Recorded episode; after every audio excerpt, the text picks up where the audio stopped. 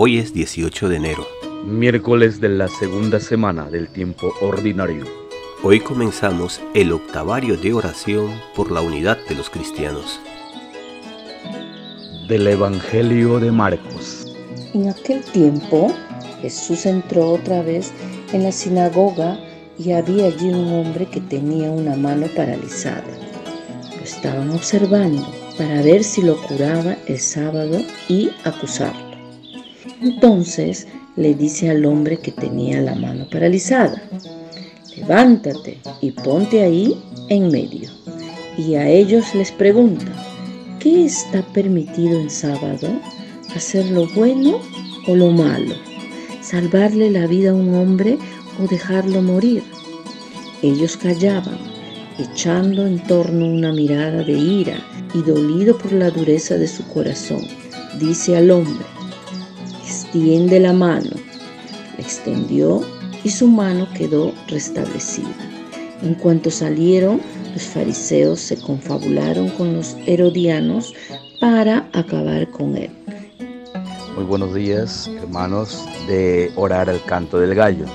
Desde la ciudad de Iquitos entramos a reflexionar sobre lo que nos dice el Evangelio el día de hoy. Recordemos que la salvación proviene exclusivamente de Jesús realiza Jesús curaciones en sábado, y aunque no esté permitido curar según la ley de ese tiempo, Jesús siente la dureza de las personas y como humano y como hombre de Dios siente la ira, pero como Jesús nos ama, muestra en el hombre de la mano paralizada la curación, es decir, que esto se debe hacer siempre, buscar el bien y la salvación de las personas no lo que hacían los religiosos de la época, ¿no? que convertían en mal el bien. ¿Cómo respondemos a esto? Jesús, recuerden, cura al que no pide y éste accede a ser curado, exponiéndose a todo. ¿Queremos exponer nuestra zona de parálisis, dejar que Jesús los sane? Y damos gracias a Dios por los que hoy nacen y cumplen años de modo especial por Enrique Díaz Vázquez, Magali Giovanna López Montilla, Víctor Cabos Malón Díaz y Rosa Anita Barrera Banda. Lluvia de bendiciones para ellos y sus familias. Pedimos por la salud de todos los que están enfermos y por quienes cuidan de ellos. Que el Señor les dé la fortaleza, el consuelo y la salud que necesitan. Y oramos por todos los difuntos. Por el eterno descanso de Naomi Daniela Jara Inga al cumplirse 12 años de su sensible fallecimiento. Que descansen en paz y que Dios consuele a sus familias y amigos. Un año más somos convocados a orar con más intensidad por la unidad de los cristianos. Sabemos muy bien que el deseo de Jesús para sus discípulos fue que permaneciéramos en la unidad, y duele ver y constatar que los seguidores de Jesús estamos divididos. Sin duda, esto debilita la fuerza del Evangelio que proclamamos. Sin embargo, confiando en la fuerza del Señor que nos sana y salva, pidamos para que sus discípulos busquemos y promovamos la unidad. Una manera de favorecer la unidad entre los cristianos es trabajar juntos por la justicia, cooperando en acciones que hagan patente el deseo de paz y de unidad que brota de la fe en Jesucristo.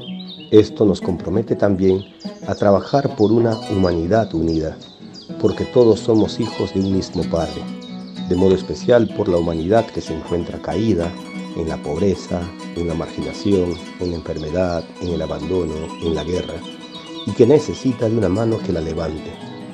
Que los cristianos, a ejemplo de nuestro Señor, seamos esa mano que se levanta y ayuda a levantarse a los demás. Que así sea. Y recibimos la bendición del Padre Isaac Pescador desde Valladolid, España.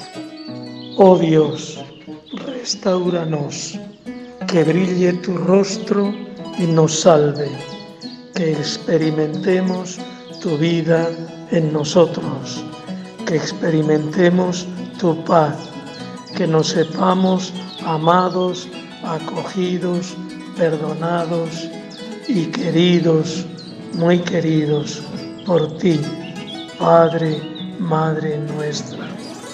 Que la bendición de Dios Todopoderoso, Padre, Hijo y Espíritu Santo, descienda sobre todos nosotros y nos acompañe siempre. Amén.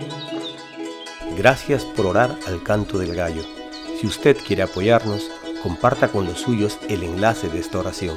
Oremos juntos. Oremos con perseverancia. Oremos con confianza.